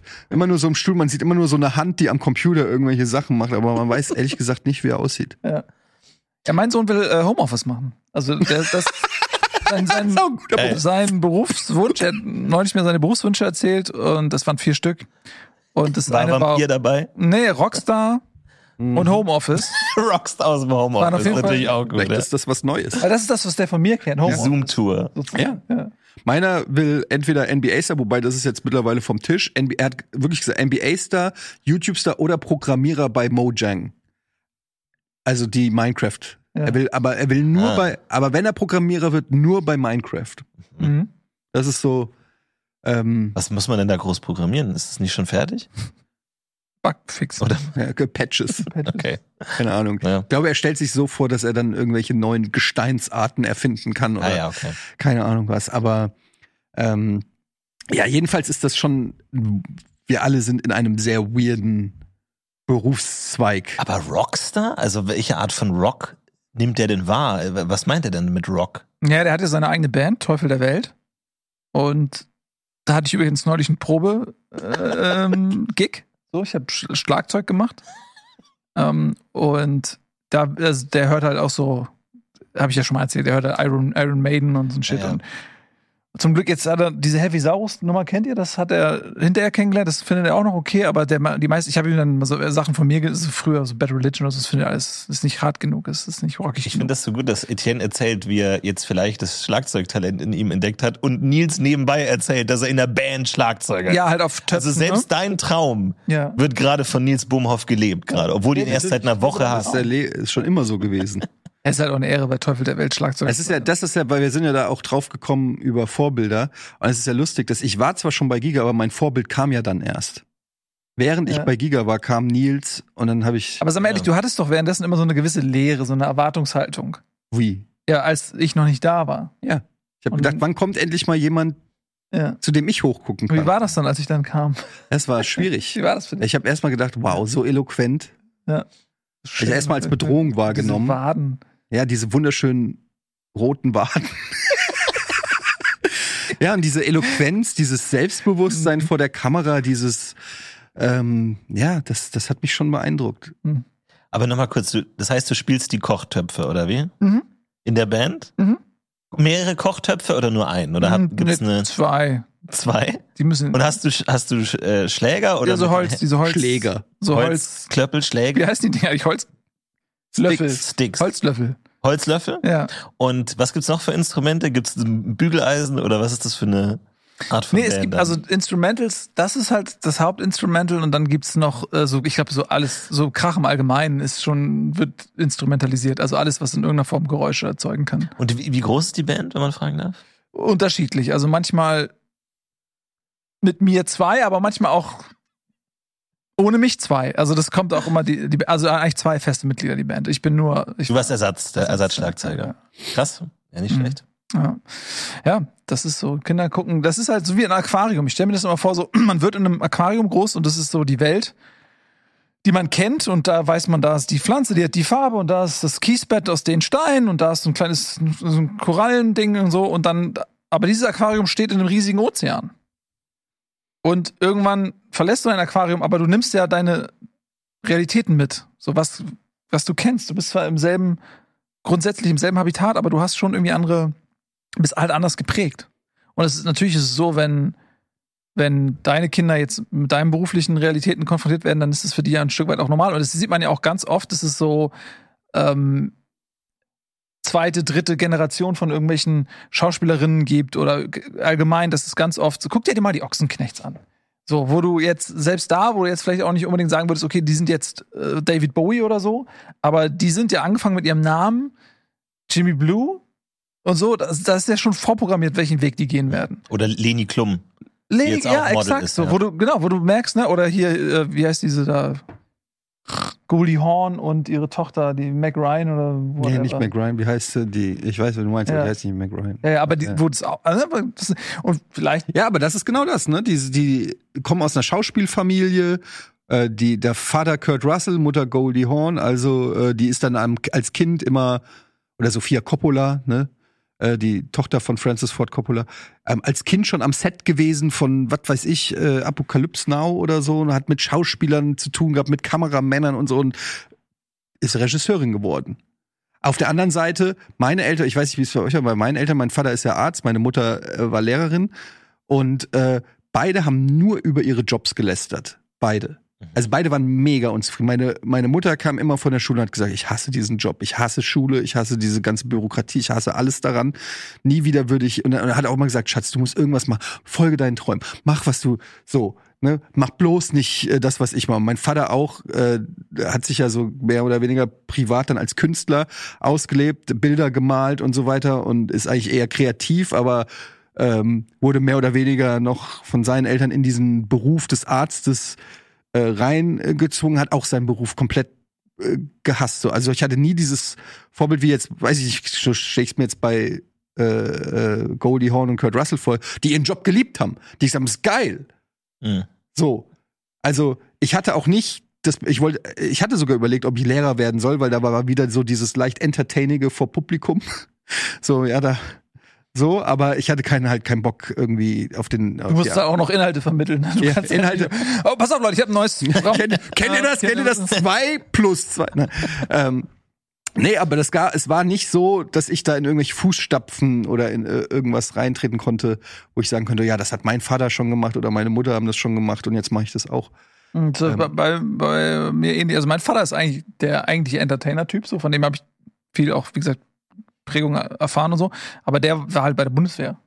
Und der hatte einfach überhaupt gar keinen Bock drauf. Der war komplett deplatziert einfach. Aber durch dessen Familiengeschichte war das halt so, okay, das macht er jetzt. Und er hat das einfach gehasst. Und eigentlich ist das, der hätte eigentlich einen ganz anderen Weg einschlagen müssen. Ähm, also es, war das, mögen deine Eltern ihren Beruf oder? Ja, doch. Also mein, mein Vater war Programmierer immer, immer der Computertyp und auch immer irgendwie war natürlich super, weil Computer natürlich ein interessantes Thema ist als Kind und dann wir hatten zwar immer nur Mac oder so, aber dann auch Computerspiele und so und dann alles in der Richtung und ja, ansonsten schon. Also das war immer ja Computer sind das Beste, was es gibt und äh, besser Ja. als Menschen eigentlich. Und, ähm, nee, das war eigentlich schon schon ganz cool. Meine Mutter hat alles Mögliche gemacht irgendwie, immer wieder äh, Naturschutz, Museum und äh, Stadträtin und verschiedenste Sachen. Da war ich immer äh, verschiedene Warum bist du nicht Stadträtin geworden? Gute Frage. Ja, gut, ich wurde natürlich in den politischen Aktivismus auch gezwungen in gewisser Ja. Weise. Ja. Ich war auf vielen Demos dann dabei als Ordner, obwohl ich keine Ahnung hatte, worum es ging, weil mir es als Kind einfach völlig egal war. Äh, legendärerweise stand ich ja auch auf der Wahlliste der Grünen und man konnte mich wählen. Und einfach, weil die Wahlliste voll gemacht werden musste bei uns in, in, in der Stadt. Ich bin mir gerade nicht sicher, aber das stimmt. Das stimmt wirklich, ja. Das stimmt wirklich. Und ich habe auch Stimmen bekommen. Und ich weiß nicht von wem oder was oder warum, aber irgendwann taucht dann mal so eine Tabelle auf, wer wie viel Stimmen bekommen hat. Aber das ist nur so, falls, weil du musst ja immer dafür denken, was passiert, wenn du 100% der Stimmen kriegst, dann brauchst du genug Leute, um den Stadtrat aufzufüllen. Das heißt, auch wenn du weißt, dass du nicht 100% der Stimmen kriegst, brauchst du eine gewisse Ta Liste an Leuten, damit du jetzt nicht irgendwie vor dem Problem stehst, dass die Ja. Leute nicht wissen, wen sie dann am Ende als Stadtrat gewählt haben, sondern du musst diese Liste haben. Und da schreiben die Leute halt ihre ganze Familie drauf. Unter anderem stand ich da auch drauf. Und ähm, deswegen vielleicht hat mich das äh, nachhaltig von der Politik dann auch abgeschreckt, weil ich Mhm. auch gesehen habe, dass es nichts bringt. Das ist ja auch immer noch die Also- Möglichkeit, dass du genau irgendwie das Gegenteil machst. Also da weiß ich, Eltern sind Anwälte und du wirst Punker. So der klassische, ne, so in der ja, bin ich das Pubertät so. Gegenteil von einer, von einer Stadträtin? Weiß ich nicht, ob ich anti antipolitisch auftrete. Ich weiß nicht genau, wie das aussehen würde.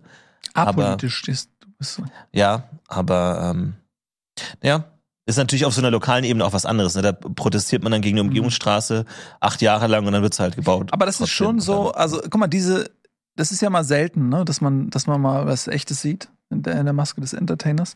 Und diese Verbittertheit, die du gerade zur Schau stellst, ungewollt, wo wir gerade so ein bisschen ernster reden, das ist ja schon so, dass die fortlaufende äh, Ironie, mit der du alles kleidest, mh, auch ein Produkt sein kann der Erfahrung aus der Politik, Mhm. aus deiner Zeit auf der Liste, dass du dort gemerkt hast, dass, und das hast du ja gerade auch in einem Satz gesagt, es macht eh keinen Unterschied, dass das alles einfach völlig ein, ein sinnloses Theater ist, eine Aufführung, ein Gegockel, was im Prinzip sich selbst erhält, aber nicht irgendeinem Zweck dienlich ist.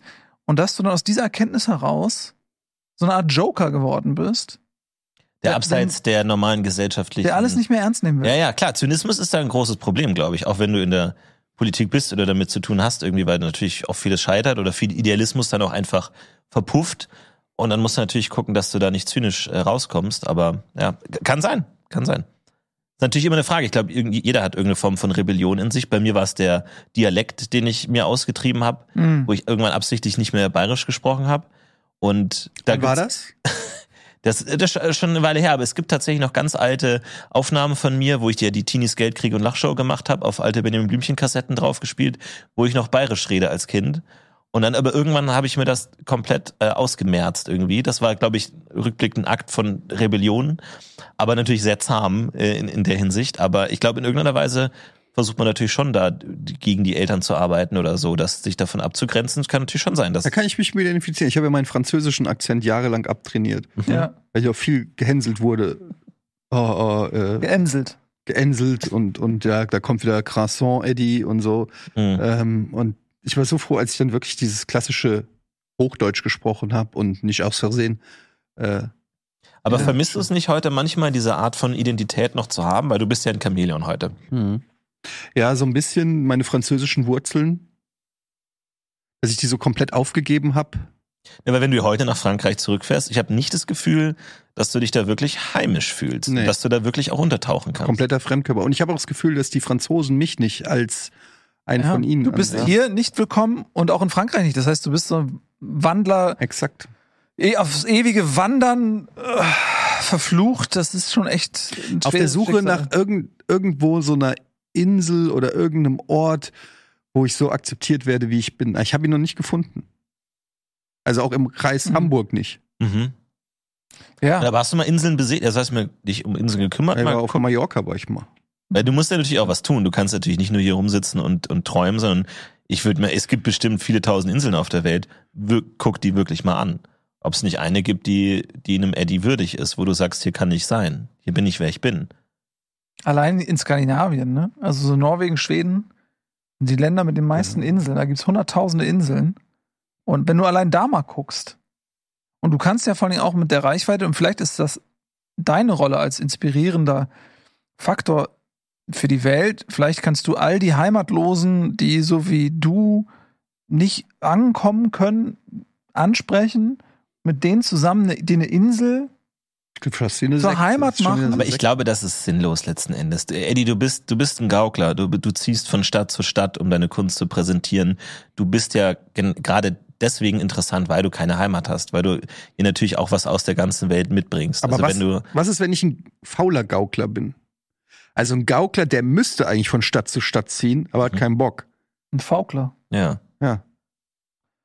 Das ist halt ein richtig dumm, wenn du so zwei halt unterschiedliche. Ne? Das ist Ja. halt, Ja, Home, Homeoffice. Du bist halt eher, bei dir kommen halt eher die Leute dann zu dir. Ja. ne? Genau, du kannst so 15 bis 18 Uhr bei mir im Stream wird gegaukelt. mhm. Schaltet bitte ein. Das ist eigentlich ganz Ich meine, klar, ist, das Homeoffice ist ja in wirklich eine gewisse äh, Staatenlosigkeit. Und das Internet natürlich als Cyberspace, als Cloud ist natürlich auch eine gewisse Unzugehörigkeit. Du kannst überall empfangen werden. Du kannst in Australien kann man äh, dich noch hören im Radio. Also natürlich bist du da gar nicht begrenzt auf irgendwelche ähm, Orte oder so. Das heißt, du hast ja schon diese diese Heimat in der Heimatlosigkeit gefunden im Internet oder nicht? Ich, ich, ich sag's ja, sag ja immer, der Twitch-Chat ist so ein bisschen meine Familie. Weißt du, was irgendwann rauskommen wird? Ich hab, wollte dir was Gutes tun und ich habe die ganzen, also das wird gar nicht gesendet. Das, äh, dein, alles, was du streamst, wird gar nicht gesendet. Mhm. Und alle, alle Leute da sind Bots. Ähm, Du bist alles du. Du Und- schreibst mit und- und 120 ich, So. Truman Show Bots und mäßig. ja, und nichts, was du jemals gemacht hast, wurde wirklich irgendwo gesendet. Moment, du willst willst sagen, Ansuil gibt's nicht? Ansuil bin ich. Wir sind alle Ansuil. Ja, ich weiß, das, irgendwann muss das ja mal rauskommen, aber. Ja, ist so, eine, so ein Truman Show Ding. Das, diese, Fan Ja. diese Fantasy habe ich ja schon ganz lange, ja, das dass ist ich leicht eine andere irgendwann Fantasie. Bei Truman ist es ja so, die dass Tür aufmache und da ist er ist der dann, Main Character und alle gucken zu und es wird alles wird gesendet und bei dir war es jetzt eben so, dass eben nichts gesendet wird. Aber ähm, ja, Truman Show, das ist so ein bisschen so eine Fantasy. Fantasy, die du hast. Hast du manchmal das Gefühl? Ja, dass irgendwann kommt einer, macht die Tür auf und sagt so, so da war das Codewort, komm raus in die echte Welt. Aber dann die ganze Show ist nur aufgebaut worden, um zu schauen, wie verhältst du dich in dem Moment, wo man dir sagt, das ist nicht die echte Welt und du gehst raus und die Welt, die danach kommt, ist aber auch nicht echt, sondern es ist nur Teil des vorher vorbereiteten Plot-Twists, dass du dann glaubst, du kommst in eine neue Welt, damit man das, wenn man irgendwann merkt, ab Staffel 7 ist es zu repetitiv, kommt nichts mehr Neues, Mhm. das ist dann nochmal für die Serie der neue Pu- Punkt, wo es nochmal bergauf geht. So ein bisschen wie bei, äh, wie heißt diese Roboter-Serie? Wo die Cowboys Roboter sind. Westworld. Ja. Ja. Wo die aus der Ja. Westworld rausgehen und denken, Ja. ah, hier, das ist so die rechte Welt. Und dann ist das aber auch nur. Ich weiß, ich habe nur die erste Staffel gesehen, keine Ahnung. Weiß nicht, wie es Ja, weitergeht. ich glaube, mehr muss man, alle sagen immer, mehr muss man nicht sehen als die erste. Ja. Aber ich meine, diese ganze Virtual Reality und so Brillen werden ja natürlich irgendwann auch so gut, dass du nicht merkst, dass du eine aufhast. Und ich denke mir irgendwann so, vielleicht sitzt man irgendwann da und sagt so, und plötzlich nimmt man so eine Brille ab und merkt, Ich war die ganze Zeit nur in Virtual Reality, es war alles nicht echt. Und dann sitzt du da, weil du natürlich auch da, wenn du die lang genug da drin bist, weißt du es gar nicht. Und es ist irgendwie, vielleicht ist es alles nur, Da sind wir wieder dieser Simulationstheorie und damit hast du einen echten Simon. Mhm. ja. Ich hab's, ich krieg's Jetzt die ganze Zeit aufs Ohr. Schon seit, seit 70 Minuten brüllt er mir immer lauter werdend aufs Ohr, dass ich die Simulationstheorie nochmal anbringen soll. Und deswegen, ähm, ja, vielleicht sind wir alle nur in der Simulation von Simon Kretschmer. Vielleicht sind wir alle nur Figuren, die in Minecraft, das mittlerweile durch die fortgeschrittene Programmierung so realitätsgetreu ist, Ja. vielleicht sind wir alle nur von Simon Kretschmer mit einem Pseudobewusstsein ausgestattete NSCs. Ich habe ja schon mal gesagt, wenn, äh, ich habe das glaube ich mal getwittert, wenn wir, wenn wir in dieser Theorie leben und wir sind einfach nur Spielfiguren, warum habe ich dann keinen besseren Spieler gefunden? Warum finde ich ja einen, der besser zocken kann? Ja, dich gibt's ja dann wahrscheinlich ganz oft. Du bist ja sozusagen dann wie so ein, wie so ein League of Legends. Nee, so wie Held, bei The Sims. der dann wir sind, wir, wir leben wie Version- bei The Sims und irgendjemand zockt das gerade. Warum, warum kann der nicht besser zocken? Mhm. Ah, ja, Vielleicht ist er ähm, schon der Beste, also vielleicht zockt er schon gut. Ja, aber es gibt ja auch jemanden, der Brad Pitt zockt. So. Äh, Ja, aber deine, The- ja, du glaubst, dass aktiv gesteuert wird. Ich glaube, die Simulationstheorie ist ja nicht, dass du aktiv gesteuert wirst, sondern eher, dass du sozusagen berechnet wirst oder dass du, dass es äh, vielleicht irgendwie einen Datensatz gibt, der deine Persönlichkeit repräsentiert, aber alles, was um dich herum ist, ist sozusagen programmiert und ist virtuell. Das ist, bedeutet ja nicht, dass jemand eine Ebene höher dich aktiv steuert, wie ein Pokémon oder Oh, wie so heißen die po Pokemochi hier? Pake, Takema, Takemachi? Tamagotchi. Tamagotchi. Nee, so ist es ja nicht. Sondern es ist eher so, nee, stell, zäum das mal von der anderen Seite auf aus. Stell dir vor, äh, da, wir sind jetzt die Realität, ne? Wir sind jetzt nicht in der Simulation, sondern wir sind die Realität. Und irgendwann kommen wir an den Punkt, okay, wir haben eigentlich nicht mehr so Bock auf Sterben. Und ah, warte mal, da gibt es auch eine Möglichkeit, wir können unser Bewusstsein in eine virtuelle Umgebung laden. Und okay, aber du musst jetzt ja dann dieser, dieser Persönlichkeit, die dann hochgeladen wurde, auch noch irgendwie eine Welt an die Seite stellen, in der sie existieren kann, sonst wird sie ja wahnsinnig. Und dann kreierst du irgendwie eine Welt, in der du dann äh, lebst und die ist dann nicht mehr reell. Und dann bist du natürlich aber irgendwann in dieser, in der simulierten Welt auch wieder irgendwann an dem Punkt, wo du äh, das technologische Niveau erreichst, wo du sagst, okay, wir machen jetzt eine virtuelle Welt und dann hast du eine virtuelle Welt in, nach der virtuellen Welt, nach der virtuellen Welt. Weißt du? Hm. Ich sag jetzt ja. Aber kann man da irgendwie raus? Kann man irgendwie aufwachen? Gibt es eine Möglichkeit? Selbstverständlich. Gibt's bei der Truman Show, gibt's diese Tür? So, Wie und jetzt kommen wir, jetzt? jetzt kommen wir zum Supporters Club. Also, ihr müsst einfach alle in den Supporters Club gehen, richtig viel investieren und eventuell seid ihr dann am Ende des Ah, Moment mal, stopp. Ah, Das heißt, du versprichst, dass wenn du aufwachst, alle anderen auch rausholst. Man wacht wie nicht Neo. auf. Nein. Oder dass du raus. Nein, es gibt ja kein Aufwachen. Aber dass du zumindest in irgendeiner Weise in eine Ebene wieder zurückkommst. Aber wer bist denn dann du in meiner Welt? Weil du kannst ja auch, es könnte ja auch. Das ist, ja, entweder, äh, entweder wir sind einfach alle digitalisiert worden. Und innerhalb dieser Digitalisierung gibt es vielleicht sogar eine Form von Fortpflanzung, die auch in irgendeiner Form digital ist, über Algorithmen. Vielleicht sind Gene digitale Code. So.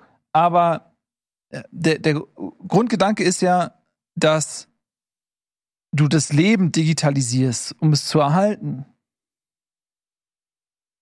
Wenn du sagst, ich nehme an, du hast jetzt, du leidest jetzt an tödlichem Narzissmus. Du weißt, du hast nicht mehr lange. Der ist schon weit fortgeschritten, der Narzissmus. Und du hast nicht mehr lange.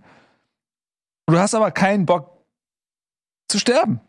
Dann lädst du dein Bewusstsein hoch. Dann rettest du dein Bewusstsein. Du digitalisierst dich. Aber kann dieses Bewusstsein nicht auch aus, aus dem Aquarium rausgucken? Kann das nicht auch sagen, ah, also kann jetzt nicht Super Mario auch den Blick in die Kamera wenden und sagen, it's me? Ja. It's me, Mario. Aber Also dafür- kann der nicht auch rausgucken und sagen, ach, jetzt Aber- verstehe ich, dass ich Ja. nur Mario bin in, Aber der, in der Welt. bräuchtest du natürlich zum einen eine Schnittstelle. Müsste eine Kamera sein oder so, die auf die echte Welt gerichtet ist. Irgendwas. Vielleicht gibt es keine Tür. Vielleicht gibt es einfach keine Tür in diese Ursprungswelt. Vielleicht ist sie vernichtet. Ich glaube, es ist ein Codewort. Das ist ein Safe Word. So, irgend so eine Art von Rot-Blau äh, iPad. äh, am- äh, Oder ein, aber Heißt ich verstehe immer noch nicht, weil, wer ihr, also Warum sollte jemand in meine Welt dich Wer sagt denn, reinladen? dass es deine Welt ist? In meiner Welt bin ich doch mein. Ja, Ja, aber, da, da geht's ja. Da, aber du das heißt, jetzt in der Theorie aus, heißt es, dass alle in einem und der gleichen. Ja. Ist ja bei Matrix auch so. Ist doch nicht, du glaubst, dass du eine eigene Welt nur für dich hast und alle sind nur NPCs außer dir oder was? Ja. Ja, aber das hat, wer würde solche Ressourcenverschwendung aufwenden wollen, um dein Bewusstsein zu erhalten? Nee, das hast du ja gesagt mit dem Bewusstsein halten. Ich glaube einfach, dass es die Technologie sind, die wir uns in tausend Jahren irgendwann einfach entwickeln. Dass wir einfach in einem Videospiel sind. Gespielt von irgendjemandem. Ich bin der Hauptcharakter in diesem Spiel.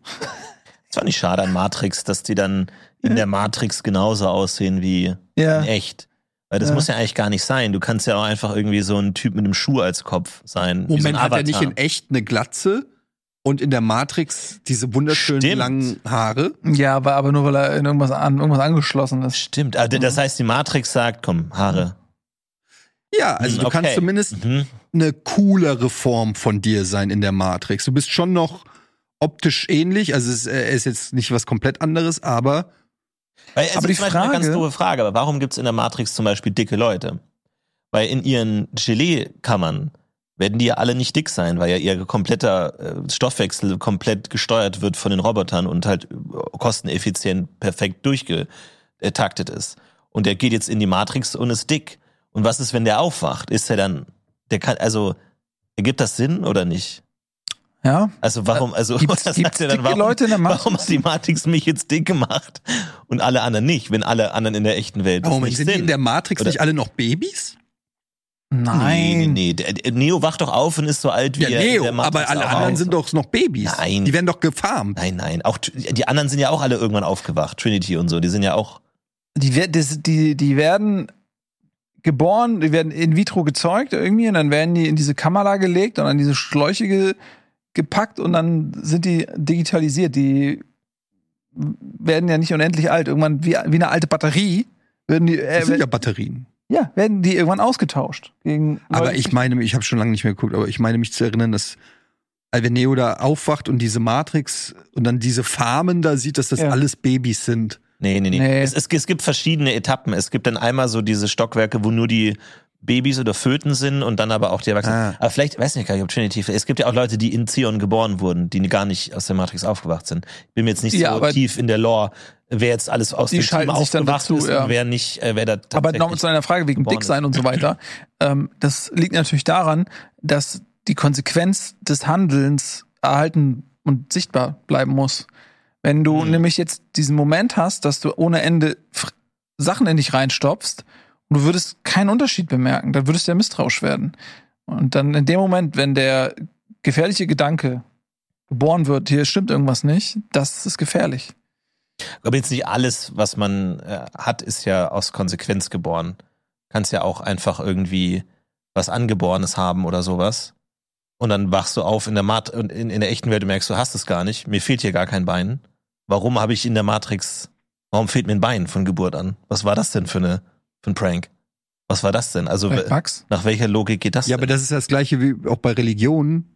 Wenn einer sagt, danke Gott dafür, dass du mir den Oscar gegeben hast oder den, weiß ich nicht, das Talent Messi zu sein, super Fußball zu spielen, aber bei anderen sagt Gott, ja, das Kind hat AIDS. Warum? Warum ist Gott so, ja cool, den mache ich zu einem richtig geilen Fußballer und, und das Kind lasse ich einfach irgendwie mit einer Ach so, also du Krankheit kritisierst jetzt sterben. Messi, dass er Gott dankt, weil er nicht ihn in Verantwortung zieht für alles Negative, was passiert. Ne, es ist zumindest ein bisschen sehr opportunistisch gedacht, dass es also einerseits Gott mir so viel Gutes tut, aber dem Rest der Welt sozusagen einen Haufen vor die Tür setzt. Ähm, ist ja, geht ja so in die ähnliche Richtung, dass einer äh, in der Matrix sagt, okay, du bist Neo oder du bist whatever und du bist halt der Dicke oder was auch immer. Das ist ja ein bisschen, Wir treffen uns vielleicht in einem halben Jahr nochmal, weil ich habe mir jetzt tatsächlich äh, runtergeladen, äh, Rufus Beck liest die Bibel. Ich werde mich jetzt intensiv damit auseinandersetzen und vielleicht kann ich in einem halben Jahr nochmal kommen und dir die ganzen Fragen beantworten, äh, wie das alles äh, genau funktioniert. Weil aktuell habe ich keine Ahnung. Und ich hatte noch ein Guthaben übrig, bevor mein Abo ausläuft. Und dann dachte ich, was lade ich jetzt runter? Bibel. Ohne Scheiß, ich habe neulich wirklich mir überlegt, die Bibel zu lesen, weil ich auch immer wieder so es gibt so viele interessante Interpretationsmöglichkeiten für die Bibel. Und jetzt sind wir wieder bei, bei diesem Alien-Thema und so weiter. Man kann das ja alles so anwenden auf, auf die Bibel. Ne? Dann steht da irgendwie das und das ist passiert und so. Und dann sagst du, ja, okay, pass auf, aber was ist, wenn äh, die Dämonen und so, das ist in Wirklichkeit sind es Außerirdische und zack, zack, zack. Also man kann das wirklich modernisieren und anpassen. Ich muss den Scheiß wirklich mal lesen. Ich, Ey, wir machen Bibelkreis. ja, lass uns Wir mal. machen Bibelkreis, Ernsthaft? wir treffen uns schön zu Kaffee und Kuchen jeden Sonntag und diskutieren über die Bibel. Zumindest eine Folge. Wir können wir wirklich, Podcast zusammen machen. ja, die Bibelboys. Wir sind Bibelboys. Sag mal, Wir ähm, lesen die, jede, jede Woche eine Seite. aber wäre es nicht auch komisch, wenn früher so Phänomene, also man, man hat ja auch so, so überlieferte Stories, wenn die zum ersten Mal, weiß ich nicht, eine Sonnenfinsternis gesehen haben. Und die hatten natürlich noch nicht das, die wissenschaftlichen Infos, die wir heute haben. Die haben das nur gesehen, haben irgendwie gedacht, what the fuck, was geht da oben ab? Was meint ihr, wie das damals war, als sie zum ersten Mal so ein Video von Montana Black gesehen haben? Wegen Sonnenfinsternis, oder? Das muss krass gewesen sein. Und die Spuren Ja. finden wir heute noch in der Bibel, Ja. glaube ich. Ja. Also sie einfach mal so ein Video gesehen haben und gesagt, Ja. guck mal, Alter, wie krass, was ist das für ein Aquarium? Das leuchtet auch noch Neon. Ja, oder wie die da irgendwie dann Jurassic Park gesehen haben. Ja. Das muss in Jeru- Jerusalem eingeschlagen sein. 3000, Eine Bombe. vor 3000 Jahren irgendwie, als sie dann zum ersten Mal Ice Cube gehört haben. Ja. Das, Oder so ein Auto oder so, ne? Wenn du im Mittelalter dann in so einem Auto sitzt. Und das haben Wie- die dann ja irgendwie in die Bibel über, das, ne? Überliefert, krass, dann so, äh, keine Ahnung, fuck the police, haben die halt anders um, umschrieben, so nach dem Motto, ja, Viel in der Übersetzung verloren gegangen, Ja. ja, das Habt stimmt. Ja. Geschlechtsverkehr mit der Obrigkeit oder Genau, so. sowas, ja. Ja. Ja, finde ich gut. wofür das alles steht. Also bin ich gespannt auf Ja. euren Bibel-Podcast. Ja, lass uns Ich glaube, mal da werden wir einiges knacken, Ja, weil was es ist ja da- noch viel drin. was da ne? rauskommt. Ja. Wollen wir das, da äh, wir, wir können uns ja, also es gibt zwei Möglichkeiten. Entweder wir lesen die einfach und reden drüber, oder wir sagen, wir lesen denselben Abschnitt und reden dann ganz explizit über einen Abschnitt. Und wir merken in der Diskussion, dass wir beide zu faul waren, den, den zu lesen Ja, und uns da aber gedacht haben, der andere liest es Sonst, wenn ihr noch jemanden, wenn ihr noch einen dritten äh, bräuchtet, der da Nee, es ist dann immer, dann immer so voll zu dritt Ja, irgendwie. das ist Keine, dann es hat einfach zu zweit eine andere Dynamik Ja. irgendwie. Besser, und ne? das, ja, das, ich. keine Ahnung. der nee, dritte macht oft einfach alles kaputt. Ja, das, ist glaub ich, ist nicht Und naja, gut. Okay. Ähm, das war's mit unserem Dreier-Podcast Almost Daily für heute. Vielen Dank fürs Einschalten. Ähm, schreibt gerne in die Kommentare, was ihr über all die Themen denkt, die wir heute abgedeckt haben. Wir lesen die uns alle durch. Tschüss. Tschüss. Fauli. Tschüss.